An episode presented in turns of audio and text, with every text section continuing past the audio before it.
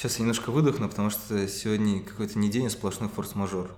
Я себя чувствую реально как герой Брэда Питта. В какой-то момент у меня дома не было отопления, никакой воды и даже света. Э, твоя, твоя карма, мне кажется, подпорчена, судя по твоему посту в Фейсбуке, что а, продолжает происходить какой-то капец. Не знаешь, где я так нагрешил?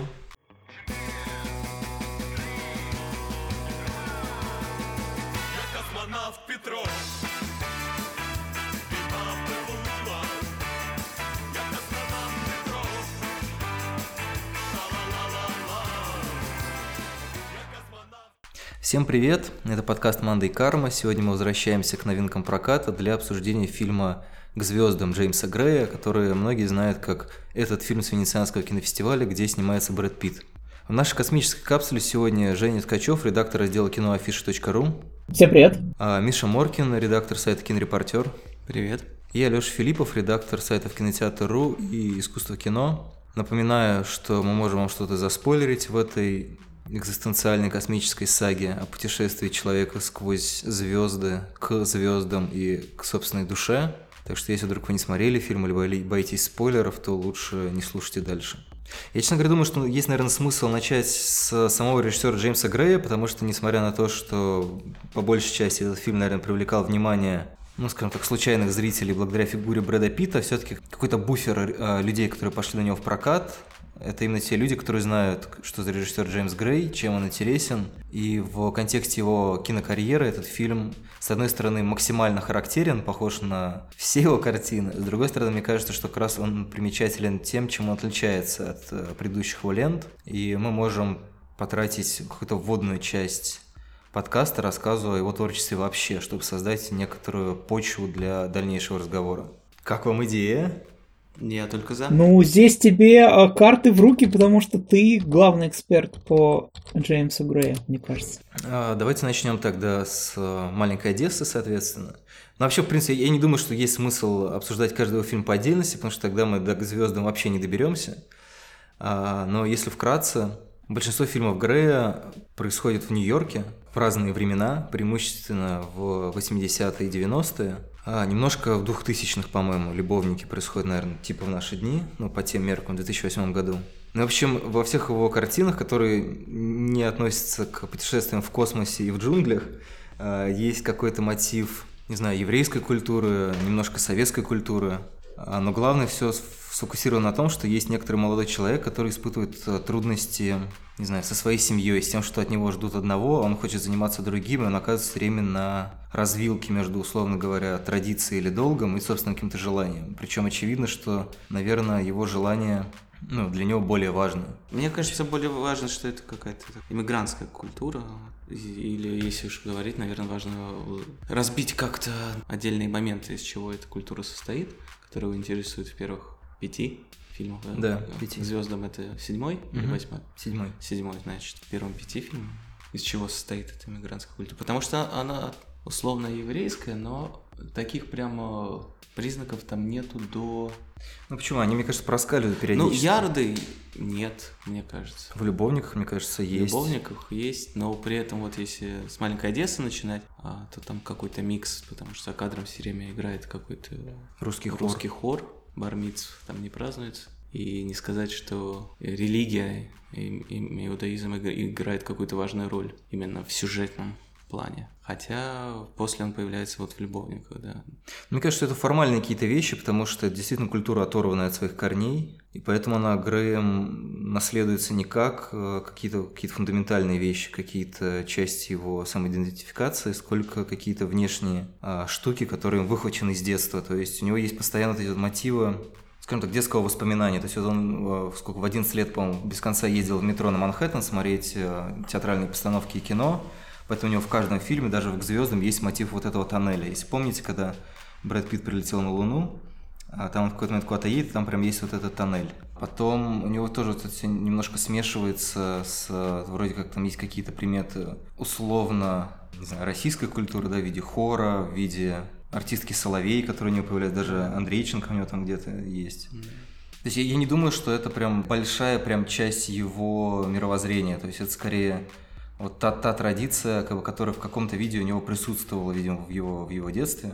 И как многие его персонажи, он не то чтобы в итоге в это погрузился, но это присутствует декоративно. Не знаю, что, что еще можно вспомнить из э, эмигрантских признаков вообще, или вообще признаков кинематографа Джеймса Грея? Это иммигрантский район, по-моему, как правило. Маленькая Одесса, да, это где-то на Брайтон-Бич где-то. Угу. Там же были и любовники, но при этом... Не, любовники были в другом районе. У него в каждом фильме разные районы.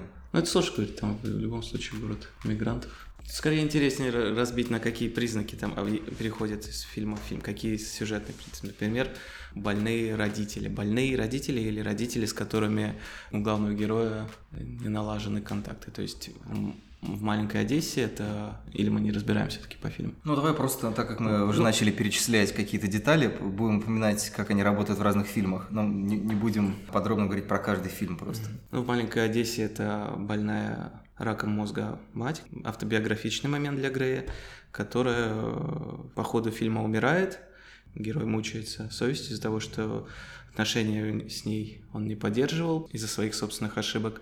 Он пытается вернуться в этот дом. Да? Тим Рот, киллер, которого изгнали из его собственной семьи, возвращается в родной дом. Даже не возвращается толком, а он заходит туда периодически. Ничем хорошим это не заканчивается. В Ярдах это опять герой Марк Уолберг, у которого есть ошибки прошлого, который опять возвращает, возвращается и выходит из тюрьмы, э, судя по всему, он еще подростком туда попал, возвращается домой, где его ждет больная, опять же, мать.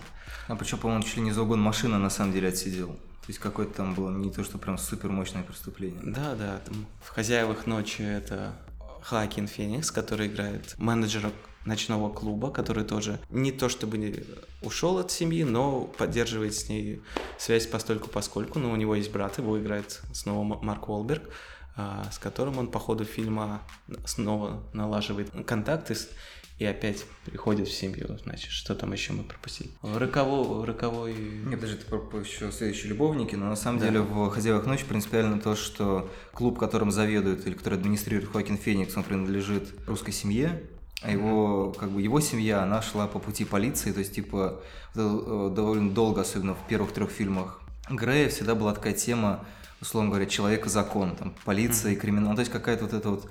Да, криминальный элемент у него везде важен. Мне, честно говоря, кажется, что это связано с тем, что криминальный элемент – это, во-первых, важная часть города, а так как Грей все время снимает в разных Нью-Йорках очень близко к какой-то фактуре Нью-Йорка, то ну, это является, в общем, частью жизни, которую он видел, а во-вторых, преступность это такой немножко бунт против, не знаю, социума как глобальной семьи, условно говоря. То есть это желание жить своей жизнью по каким-то своим правилам, которые а, не вяжутся с более привычными правилами, там, ну, правила слэш законы. Но это при этом не та преступность, которая есть у многих, там у того же Скорсезе, где это прямо какие-то гангстеры, это преступность такая теневая, то есть какие-то заговоры, какие-то профсоюзы, какие-то компании э, не совсем чистые, которые занимаются там, как высказывают какие-то услуги городским структурам, как в Ярдах. То есть это такая преступность, которая не так бросается в глаза. Ну да, это преступность, которая позволяет расшатывать негибкие рамки закона.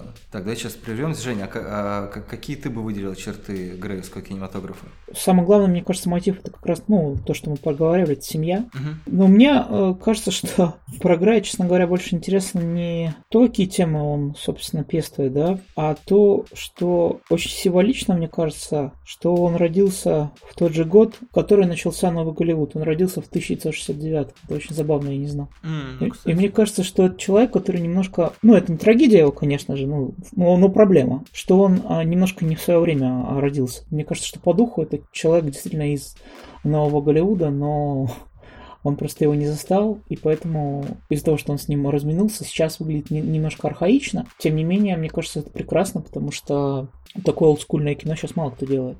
Ну, кстати, я хочу про архаику в отношении к звездам поговорить подробнее, потому что это одновременный плюс и минус фильма. Давайте сейчас добьем уже оставшиеся три картины, сколько? Да, «Любовники», «Роковая страсть» и «Затерянный город Z». Кстати, очень интересный э, э, момент, я не знаю, то есть я сейчас просто начал гуглить параллельно, пока вы говорили, да, я обнаружил, что я так понимаю, что «Хозяева ночи», кстати, это не совсем оригинальный сценарий. Просто есть а, такой роман французский, как «Кровные узы», который mm-hmm. во Франции дважды экранизировался. Один раз э, с Гиомом Кане в главной роли. Так это и есть вот вторая экранизация, к ней Грей и написал сценарий. это не «Хозяева ночи», это прям «Кровные узы», там Грей сценарист. Да, а вторая экранизация, которую поставил Кане, а там Грей значится одним из сценаристов. Но фабула очень сильно напоминает «Хозяев ночи», при этом, что, насколько я понимаю, э, «Кровные узы» — это роман братьев Папе, Бруно и Мишеля. А в каком году он написал сценарий? Но «Хозяева ночи» были раньше поставлены, чем, чем первые «Кровные узы». Да, первые «Кровные узы» 2008 года, а вторая часть, она Гема Канена 2013 с Клайвом Оуэном и Билли Крудопом. Слушай, я не удивлюсь, если на самом деле это был какой-нибудь очень долгий производственный процесс, и поэтому пока Грей работал над этим сценарием, он придумал еще какую-то свою очень похожую по фабуле историю, вдохновляясь им. Но, как всегда, насытил ее вот этими своими всеми сюжетами про, ну, как бы про э, братские отношения, про отца. На американской Википедии, на английской, нигде не указано, что там есть а, какой-то литературный материал в основе, не знаю. Ну, то есть просто сюжет очень похожий, я прочитал синопсис про двух братьев, то есть один по одну сторону закона, а другой по другую. Мне кажется, это вообще довольно расхожий сюжет, особенно для условных там 70-х, 80-х. Mm-hmm. По-моему, как раз в тексте Бориса нелепо на сеансе упоминалось именно то, что «Хозяева ночи» вдохновлены французским криминальным фильмом. Ну, в смысле, я имею в виду жанром, а не каким-то конкретным. Uh-huh. А, но при этом, кстати, действительно, про Новый Голливуд интересно, что ну, как бы фильмы Грея, они все отсылают какой-то такой довольно богатой кинематографической традиции. Ну, на самом деле, не только кинематографической, еще много литературной, но мы об этом поговорим тоже ближе к, ближе к звездам. Ну, то есть, не знаю, «Затерянный в городе Z» эта традиция тоже очень сильно бросается в глаза.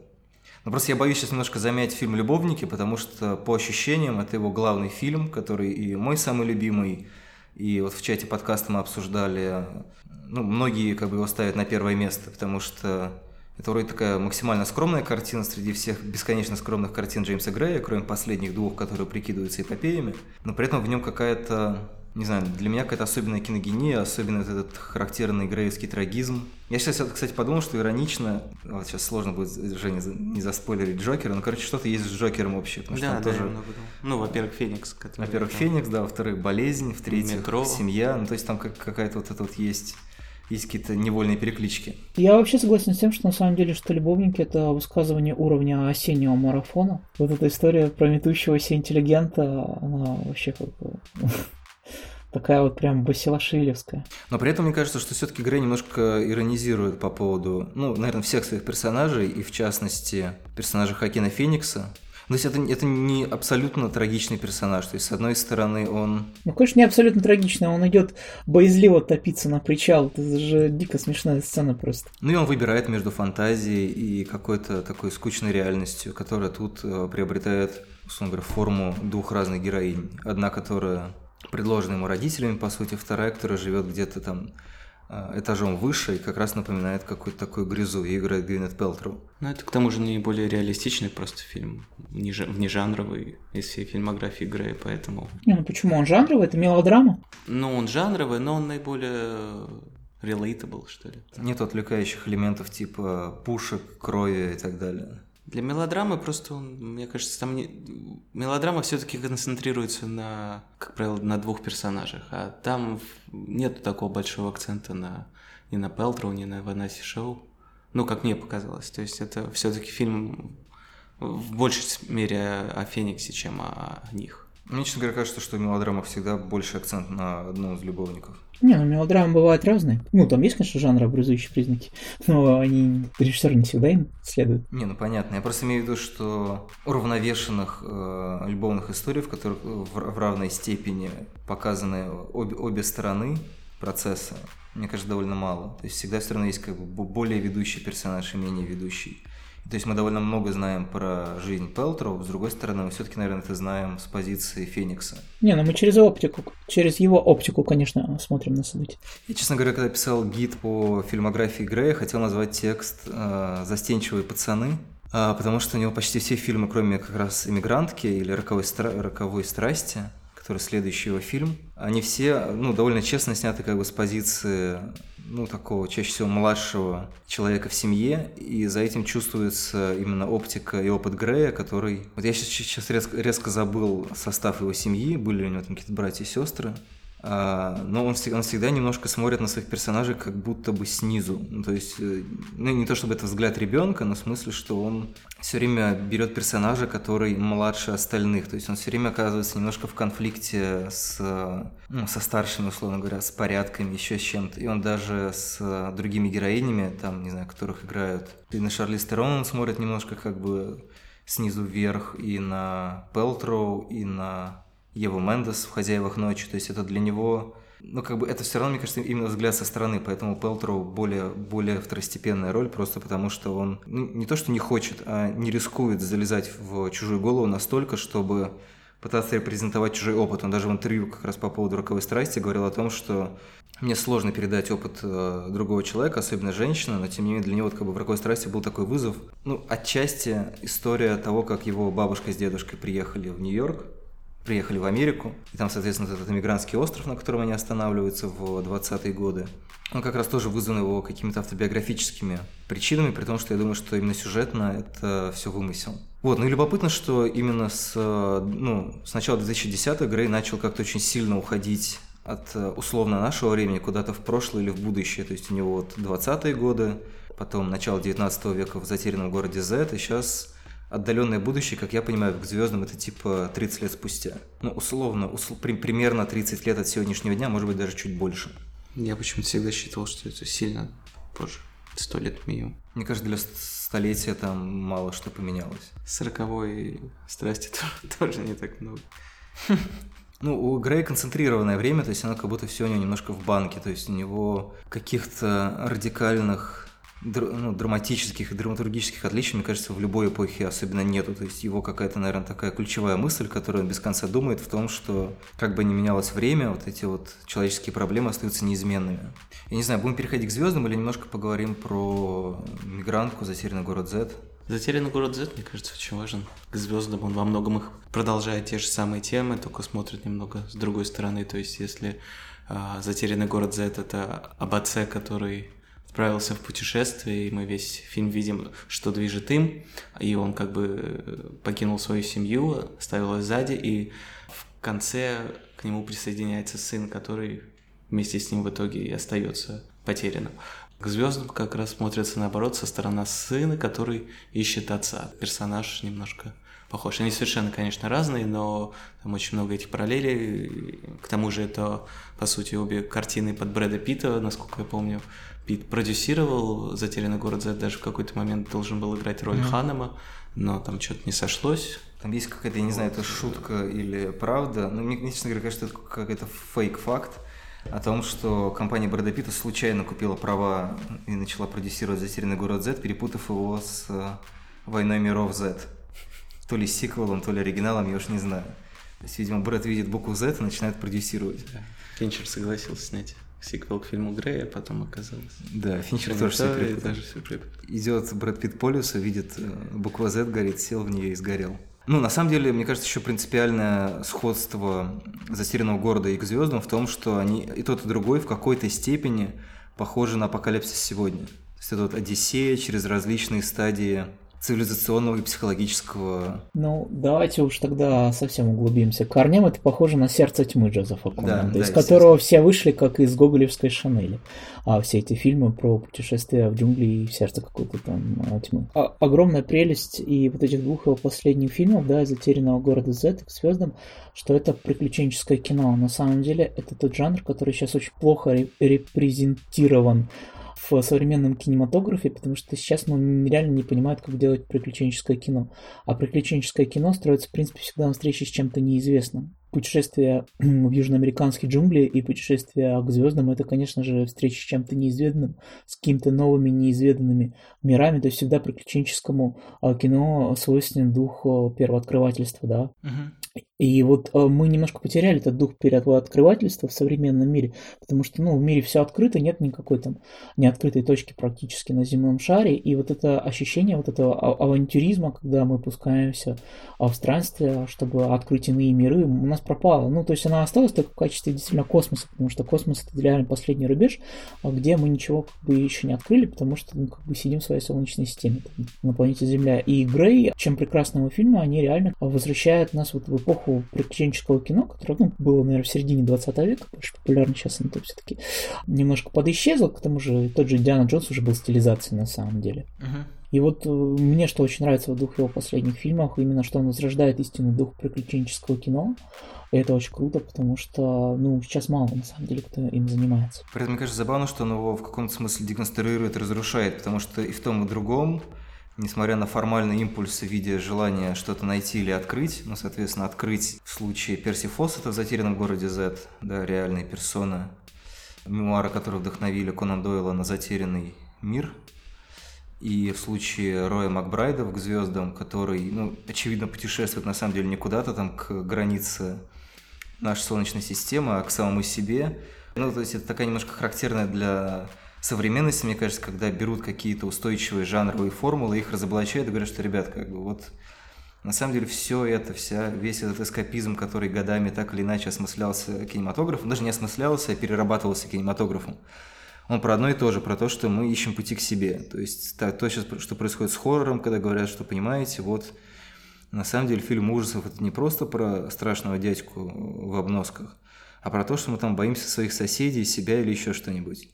Что там, условно говоря, супергероика – это не про людей в супергеройских обносках, а про людей, которые летают или там... Да, преодоление травмы 11 сентября. Как минимум это, ну, вернее даже как максимум это, как минимум просто борьба человека с вызовами нового времени, да, то есть как бы супергеройка появилась тогда, когда появились всякие станки, мощные, ну, мощные машины, которые начали мешать людям э, реализовать свою физическую силу как некоторый признак, некоторую важность собственного существования. Тоже точно так же, как сейчас, мне кажется, вся эта приключенческая история схлопнулась, потому что ну, в этом пропал какой-то, ну, какой-то романтический флер. То есть мы, соответственно, понимаем, что, в принципе, Земля, ну, она, конечно, не целиком изучена, там еще есть белые пятна, но при этом как-то, мне кажется, уже вот этого ощущения, что есть там мир, где люди ходят вверх ногами, его нету. А в космосе тоже вроде здорово, мы можем там очень много куда лететь, но это супер долго, но тоже не то чтобы вариант.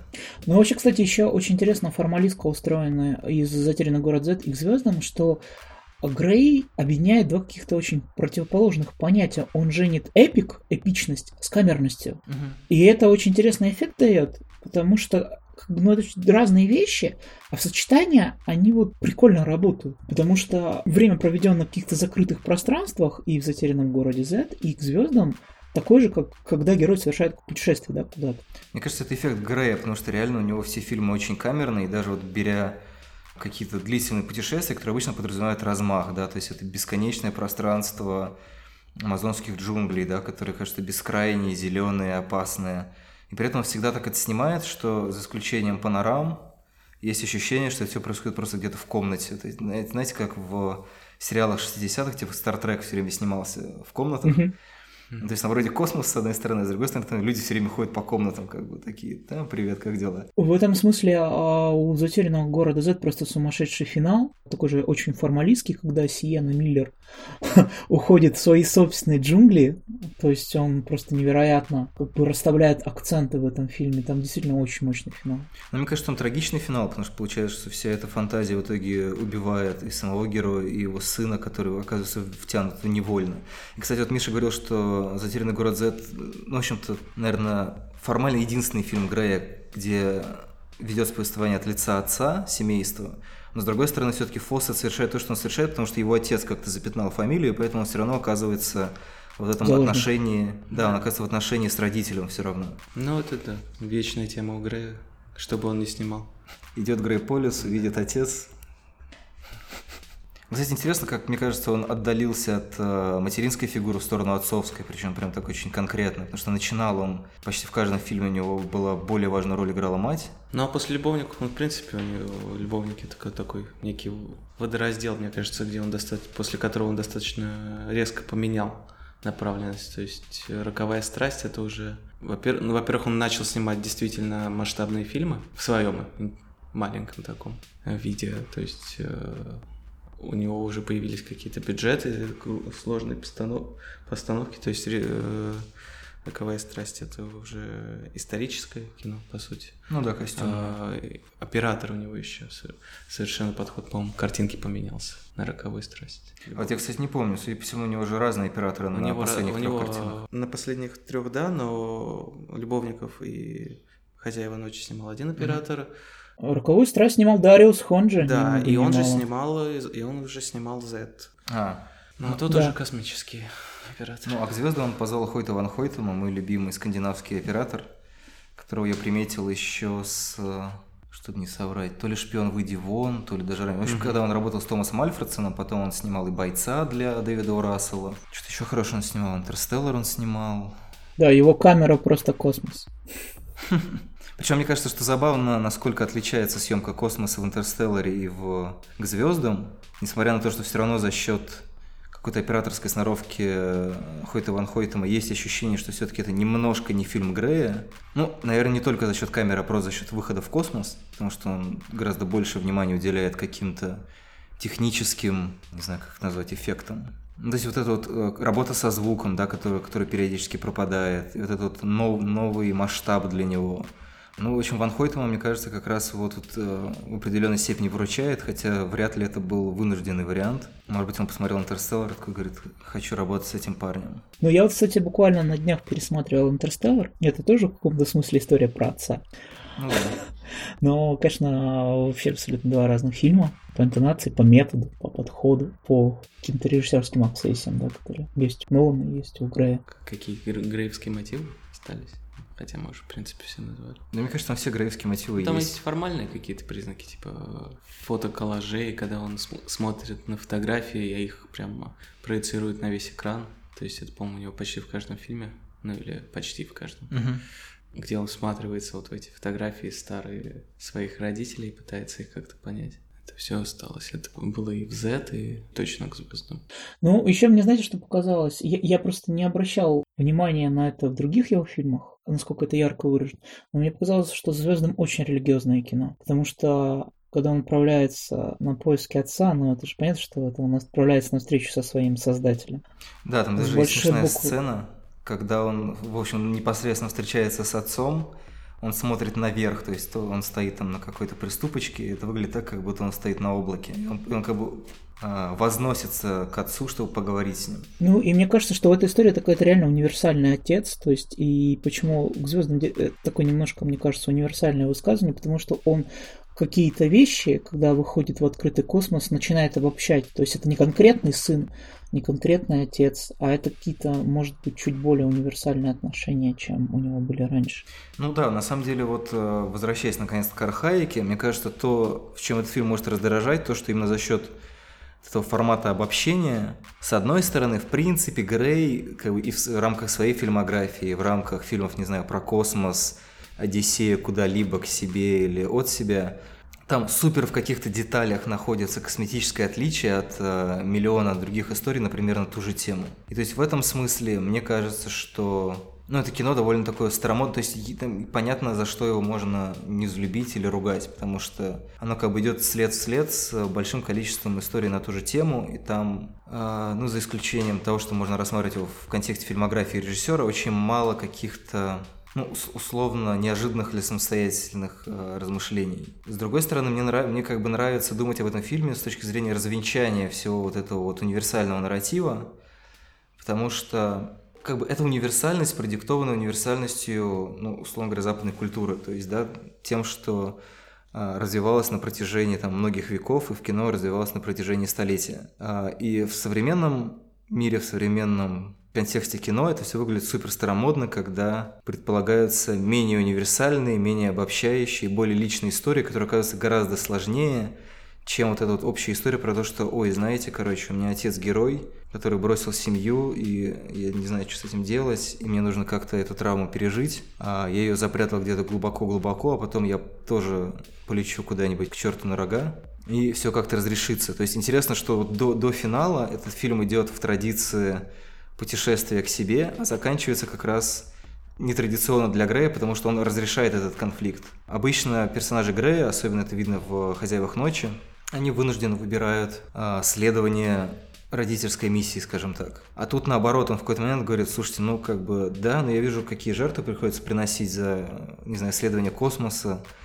Ну, то есть там доходит до абсурда, потому что персонаж Томми Ли Джонса, который играет отца Брэда Питта, говорит, что да, наука установила, что мы не можем найти инопланетную жизнь, но я уверен, что если постараться, человек может. И вот как вот это безумие Грей как бы пытается остановить. И там куча еще отсылок к э, и к античной мифологии, и к, не знаю, каким-то религиозным образом, и к космическому э, геройскому мифу американскому. То есть он берет все-все вот эти вот истории про путешествие к звездам в, во всех смыслах, да, к какой-то высшей цели, которая ставится превыше человека. Под высшей целью можно понять люб, любую степень универсальности. Он пытается от нее отступить вот к тому, про что сейчас часто снимают, да, про что-то то, что более, более камерное, более скромное, менее претендующее на какое-то обобщение, а именно воспроизводящее более личный опыт. И вот в окружении таких фильмов Грейвский фильм выглядит прям как супер реликт. Да, там еще забавно, что он разрывает пуповину семейных отношений с помощью фала, космического троса, с Это которым связаны Брэд Питт и Томми Ли Джонс. Ну, Брэд Питт а, и Томми да, Ли да. Джонс, когда выходят в открытый космос, они связаны фалом. Это космический трос. Ну и mm-hmm. понятно, что это метафора пуповины, которые связаны отца и сына, и она разрывается. Но при этом, да, он отсылает к, еще, к, говоря про универсальность, там вот эта сцена погони на Луне, по-моему, очень крутая. Тоже довольно не характерная для Грея. Я не помню, когда у Грея был такой экшен. В «Хозяевах ночи» там есть тоже сцена. Да, в «Хозяевах ночи» Достаточно экшен, да. оригинально снятая изнутри машины почти полностью. Угу. А, кстати, да, окей. Но тут я вспомнил «Безумного Макса», то есть вот сейчас мы с Мишей до подкаста обсуждали, что Грейс ссылается, по на тысячеликого героя, да, он работал над сценарием, и, и как и Джордж Миллер, как и Джордж Лукас а, отсылался к этой книге. И там вот эта вот связь, она как бы больше всего, мне кажется, проявлена именно вот в этой сцене погони.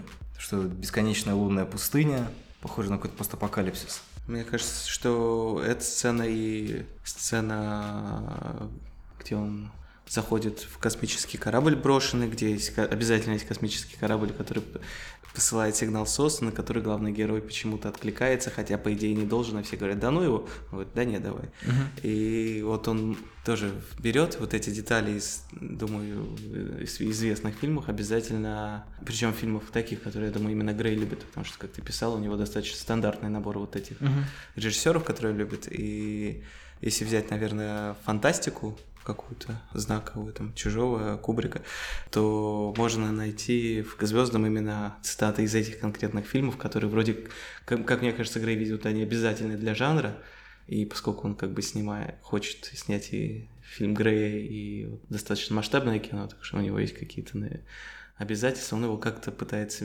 мимикрировать под вот это э, стандартное космическое кино, то есть дать зрителю то, что он вроде как ожидает, но при этом в своей я, честно говоря, не уверен, что Грей вообще ориентировался на какие-то жанровые рамки, потому что для него сцена с бабуинами, например, да, с заброшенным кораблем, а, мне кажется, работает как, как вот эти все метафоры из апокалипсиса сегодня. Они работают, но это они могут работать так, а могут работать как стандартная сцена, где герой заходит, и, и там есть какое-то нечто, которое зритель не знает, что это, что, что это бабуины, оказывается только потом. Вот там уже включается игра. Но просто космонавт заходит в пустой отсек, да, где все почему-то исчезли и много трупов. Или э, космонавт гонится по Луне, там это тоже какой-то, может, жанровый. Не уверен, что, правда, и sci-fi. Космонавт отлетает от станции, падает куда-то и может улететь в открытый космос. То есть это такие какие-то э, сцены, которые вроде как обязательны для жанра, но они поданы, соответственно, туда, куда их хочет Грейв ставить. То есть с таким контекстом и с такими метафорами, которые будут считываться определенным образом именно в его фильмографии. Ну, кстати, если говорить еще про архаику, да, меня несколько угнетают э, рецензии коллег, которые предъявляют претензии к фильму, что это кино про страдания белого цисгендерного мужчины, а оно сейчас никому не интересно. Я начинаю складываться впечатление, что белый э, цисгендерный мужчина превращается в парию главную мировой культуры, и э, все, что с ним связано, это уже реально априори плохо. Ну нет, мне кажется, это неплохо, это просто про что я говорил, что это уже исход, настолько исхоженная тропа, что когда ты смотришь очередной фильм, вот этот э, хрестоматийный сюжет, что, вот, например, э, я понимаю, что в данный момент, при всей моей любви к Грею, мне просто действительно в данный момент времени с ним не так интересно, как раньше. То есть просто потому, что сколько можно еще как бы заворачивать этот сюжет. Глупо выступать прям супер против него, но есть э, уже, да, какой-то удельный вес накопившихся похожих сюжетов, и еще один такой же сюжет, он априори воспринимается менее остро, чем что-то более неожиданное, какой-то неожиданный ракурс, другой персонаж. Тут же сразу возникает вопрос, а почему такого кино тогда не должно быть? Не-не, ну никто же не говорит, что не должно быть Нет, такого кино. а, многие говорят, что это мертворожденное кино, и ему, ну, как бы, оно бессмысленно, его не надо было снимать. Ну, слушай, ну это крайности. Любой фильм, э, ну, как бы, когда говорят, что это кино не надо было снимать, мне кажется, что просто не, не стоит рассматривать такую претензию, потому что, ну, как бы, можно нет, мне просто, снимать. нет, мне просто очень интересно, что на самом деле так совпало, что вот э, на этой, на прошлой неделе э, вышел фильм, э, вот как раз-таки очень архаичный, очень олдскульный, да, про белых э, цисгендерных мужчин, да, вышел на прошлой неделе Рэмбо «Последняя кровь», а на этой э, «К звездам». Мгм. Вот, и что Рэмбо, конечно, с критикой гораздо-гораздо менее повезло, его просто растерли в порошок, Мгм. а звездам как бы, неплохая критика, там народ Томатос как бы в целом более положительно приняли, ну потому что как бы понятно, что Грей все-таки такой автор, да, то есть как бы хоть и недооценен, но все равно как бы респектабельный автор.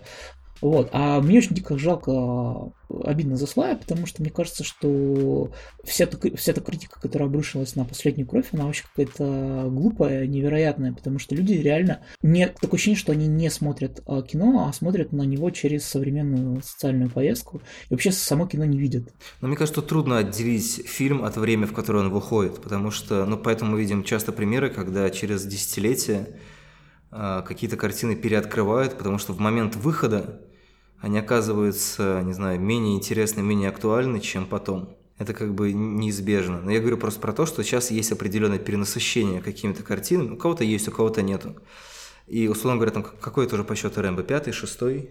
Пятый. Если рассматривать с точки зрения, условно говоря, вот эти вот вещи как, как штампы, да, то, что еще один сюжет про такого-то персонажа в таком-то сеттинге, да, то, что Миша аккуратно называл признаками sci-fi космического, с точки зрения, в принципе, штампов и с точки зрения какой-то свежести, ну, я понимаю, почему «Звезды» может раздражать, потому что это еще один фильм про э, мужика в космосе, который летит решать свои психологические проблемы. Где-то это будет более завуалировано, где-то менее завуалировано. Как бы с точки зрения свежести и оригинальности, он действительно не то чтобы прям что-то. Да, мы можем быть настроены на эту волну, мы можем э, копаться в деталях в том, что там есть отсылки к, соответственно, эфиопскому царю Цефею, да, в честь которого назван корабль, на котором Брэд Питт путешествует. Но это все равно, это все уже довольно исхоженные тропы, и, ну, как бы, не знаю, мне кажется, что можно было отступить от нее. Нет, тут разговор о чем на самом деле? А, Разговор о том, что, конечно, это не апокалипсис сегодня, да, в нем нет а, столько искусства, сколько в апокалипсисе сегодня. Но вы пойди, найдите фильм, где столько же искусства, сколько в апокалипсисе сегодня. Да, это в каком-то смысле, ну, такое кино очень вторичное. Но э, сила и к звездам, и Рэмбо в том, что люди, которые снимают, они делают свое искусство. Оно у них получается. Предъявлять претензии к тому, что они не современны, ну, блин, ну, каждый занимается своим искусством. Э, Режиссер не обязан быть современным. Почему он должен подстраиваться под социальную повестку? Почему он должен быть обязательно оригинален? Вот это мне больше всего угнетает в текстах рецензентов, которые громят эти фильмы. Ну тут, кстати, еще они не правы, по-моему, потому что к зв- в Звездном очень интересный, кстати, э, нетипичный герой Брэда Питта, потому что когда его анонсировали, э, там кто-то даже неправильно переводил, я помню, новость, что главный герой будет аутистом, ну, в таком, или аутичного спектра. Это проявляется в самом фильме, потому что это дико не, эм- эмоциональный герой. То есть э, и Питт его также играет, он его не просто играет как... Ну, это нетипичный персонаж для Питта, то есть там нет никакого э, мачизма, там нету, в принципе, никакой экспрессии, и то, что он в любых ситуациях совершенно как бы не реагирует, это не пульс, да, у него не, не увеличивается, дыхание не сбивается, он совершенно не нервничает, он всегда дико спокойный, даже если падает э, с космического корабля там На землю, на землю падает. Ну, в этом, мне кажется, и Вот. проявляется героизм. И как бы вот вам, пожалуйста, нетипичный герой. Нет, это не герой, мне совершенно кажется, что это не потому, что, типа, такой крутой герой, что ему все пофиг, типа, а это именно его какой-то... Почему? Он крутой герой, потому что он супер профи. Он настолько профи, Нет, что он я не думаю, что всех. это супер профи. Это я думаю, что это именно он подчеркивает, что это э, герой с определенным такой безэмоциональность которого сводится не просто к травме, то, что вот его отец бросил, и с тех пор он такой э, закрытый, тихий, а это именно герой с определенным не знаю, может как сказать, диагнозом. Расстройство, расстройство аутичного да, спектра, да, да, да, правильно да, называется. Да, вот я не уверен, как правильно сказать. Я просто не уверен, что там есть прям прямые намеки на это, на да. указания. Ну как, если просто это... Нет, во-первых, он позиционировался так, как э, официальный Нет, студия. ну как бы расстройство аутического спектра, когда людям тяжело установить контакт с другими людьми. То есть они абсолютно нормальные, это абсолютно такие же люди, просто им очень тяжело вступать в контакт. Вот и все. А ему и не очень нужно. Как бы, и он не очень а хорошо там вступает, же как проговаривается, там же прямым текстом проговаривается, он говорит, что я всегда любил одиночество, но оказавшись в полном одиночестве, я начал его тяготиться. Ну, когда, собственно, это уже почти финал фильма. То есть это же самый такой, один из самых важных моментов, что на самом деле нельзя полностью оторваться от, а, от людей, да, потому что человек, ну, существо социальное, он не может существовать вне общества. В общем, для меня ключ, ключевой как бы конфликт вокруг фильма, да, тот, который возносит его или который его низвергает, в общем-то касается того, что вот это вот, пускай с определенными поправками, пускай что я это воспринимаю в формате развенчания вот этого вот э, всестороннего героизма, потому что ну, как бы то, через что прошел Брэд Питт, мягко говоря, не каждый пройдет. Ну, как все, все эти путешествия, падения в космосе, драки с бабуидами, погоня на Луне, ну, как бы, то есть он супер спокойный чувак, то есть он... Э, это... типа, из-за чего спокойный? Скажешь, что он такой машина или это, в принципе, мне кажется, что такие он... указатели? На Мне его... кажется, что он же говорил, что он во многом пытался делать то, что, как ему кажется, от него хотел бы отец. То есть он даже выбрал эту работу не потому, что ему хотелось, и вот эту сферу интереса, а потому что он является ну, как бы потомком ну, вот этого пионера. Да, но одно не отменяет, в принципе, другого. Да, но просто все равно это, это как, не знаю, как Нил Армстронг в «Человеке на Луне». Да? Это человек, который да, несет свою травму, у которого есть определенные человеческие свойства, да, которые отличают его от других людей, но при этом он как раз является ну, ярко выраженным представителем вот этого всего героического, героической да, фигуры. безусловно. Но Армстронг, у него все-таки была эмоциональность, насколько Гослинг ее мог передать. Э, он залился, он э, орал, у него были срывы он мог наорать на друзей своих или сказать им, что им нужно уйти. У Пита это отсутствует напрочь. То есть он даже во всех сценах с женой, он совершенно никак на нее не реагирует. Его настолько уязвило э, то, что отец его бросил, что он как бы всю свою эмоциональную энергию конвертировал в энергию, ну, как бы вот этого вот работы, условно на говоря. 50 лет? Да, ну, как, помнишь, как его прорвало, когда он писал письмо отцу? То есть это, это, это самый эмоциональный его момент, когда прям у него зашкаливает пульс, он не смог пройти психологический тест и так да, далее. Да, да. То есть Но... мне кажется, это вопрос все-таки в первую очередь того, что он загнал это в себя, и Грей пытается через эту историю вернуть ему, ну, условно говоря, не знаю, не человеческое лицо, но право на эмоции, условно говоря. Не знаю, мне кажется, просто если бы у него настолько это все было загнанная такая травма, которая из твоих слов достаточно явно видна, то его бы просто, ну хотя это, конечно, может быть допущение, его бы просто не допустили к этой профессии, к этой программе, то есть там же он постоянно проходит какие-то психические тесты, то есть его как будто специально выбрали не из-за того, что у него там есть отец, который когда-то, и поэтому он должен отправиться на эту миссию. Он в целом работает в этой индустрии, потому что он может э, оставаться всегда спокойным. Да, он добился таких успехов в этой индустрии, потому что он супер спокойный. Ладно, давайте мы уже говорим э, около часа. Напоследок попробуем ответить на какие-то вопросы, которые нам задали слушатели. Э, Михаил, можно попросить тебя открыть можно. страницу? Ожидайте. Ну, нас просили сделать подробный юнгианско-фрейдистский анализ, но я думаю, что мы вряд ли с этим справимся. А в той степени, в которой мы могли справиться, мы справились. Да, у нас нет соответствующего диплома. Нет, ну как бы, может быть, кто-то был погружен в, в изучение Фрейда и Юнга настолько, чтобы это проанализировать. Ну, например, э, есть такой философский вопрос, к чему это ближе, к Нолану или к Тарковскому, на ваш взгляд? Не знаю, мне кажется, что прелесть этого фильма, что он ни к тому, ни к другому близок. И мне кажется, прелесть еще этого фильма не в истории его, потому что он идет исхоженной тропой, о чем мы говорили а, неоднократно. Прелесть этого фильма в его интонации. Она абсолютно авторская. И авторская интонация, несмотря на очень-очень а, исхоженный сюжет, делает это кино очень авторским. Ну да, но вот, кстати, это, соответственно, нас перекидывает к следующему вопросу, так как здесь много закадрового голоса. Есть такой вопрос, стал бы фильм лучше или хуже, если бы в нем меньше говорили, больше играли образами? Мне кажется, что там есть довольно много каких-то вещей, показанных на уровне образов, но при этом действительно закадровый голос, особенно когда в конце Брэд Питт говорит «все, конец». Ну, в общем, там буквально совпадает как бы его реплика с, с окончанием фильма.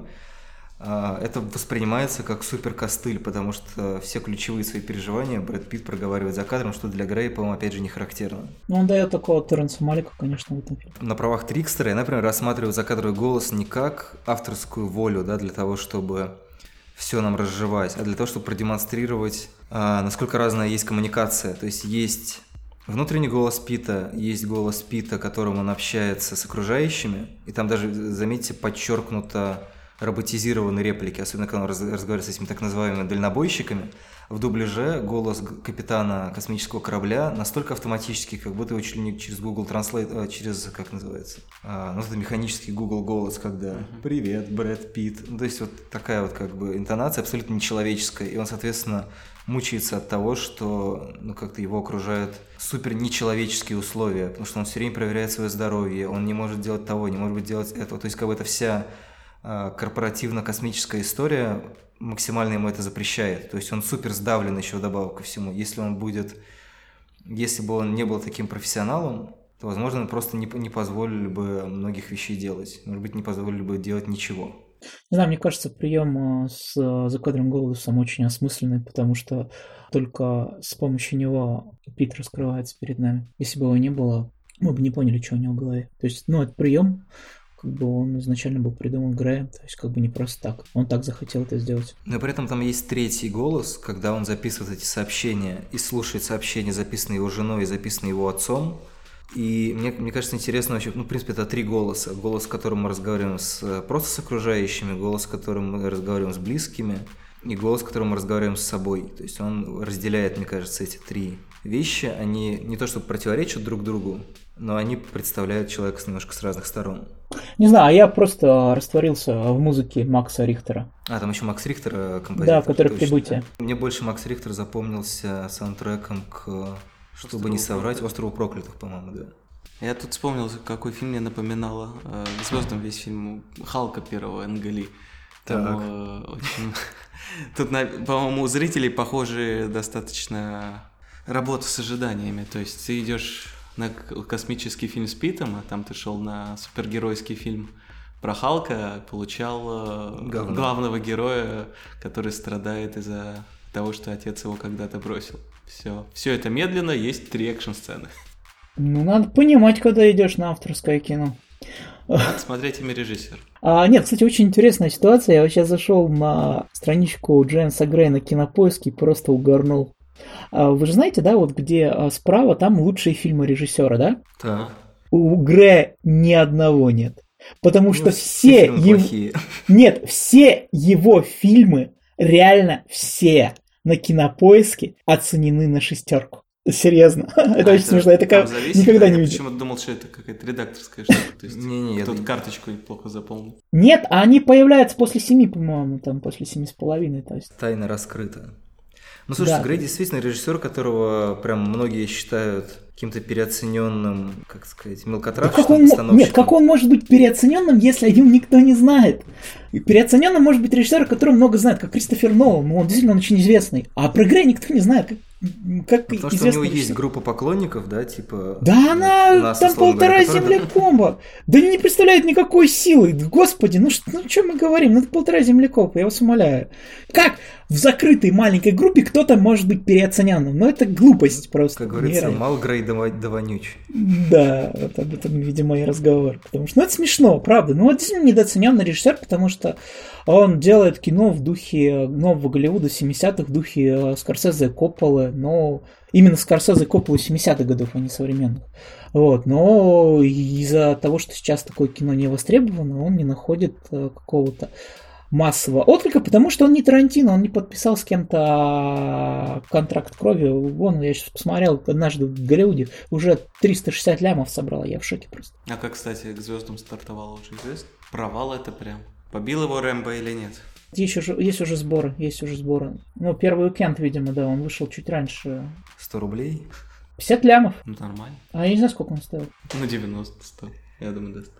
Ну ладно, давайте э, закругляться. Мне кажется, что, возможно, людей, которые про Джеймса Грея не слышали или действительно думали, что это фильм с Брэдом Питтом, Может быть, мы их раскачаем, хотел посмотреть «Любовников», потому что, мне кажется, это действительно вершина карьеры Джеймса Грея. А, надеюсь, что еще что-то нас ждет интересное впереди, потому что для меня это какой-то этапный фильм, после которого что-то его, в его манере может поменяться. А может быть и нет. Мне, честно говоря, очень часто по поводу довольно возрастных режиссеров после 50, после каждого нового их фильма складывается впечатление, что сейчас что-то с ним произойдет, что-то поменяется. Может, это просто моя какая-то фишка, а может быть, действительно Грей нас еще удивит.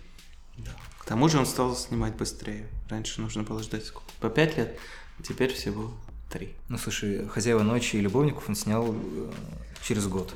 Повезло. Ну ладно, всем спасибо. Пока-пока. Пока. Пока.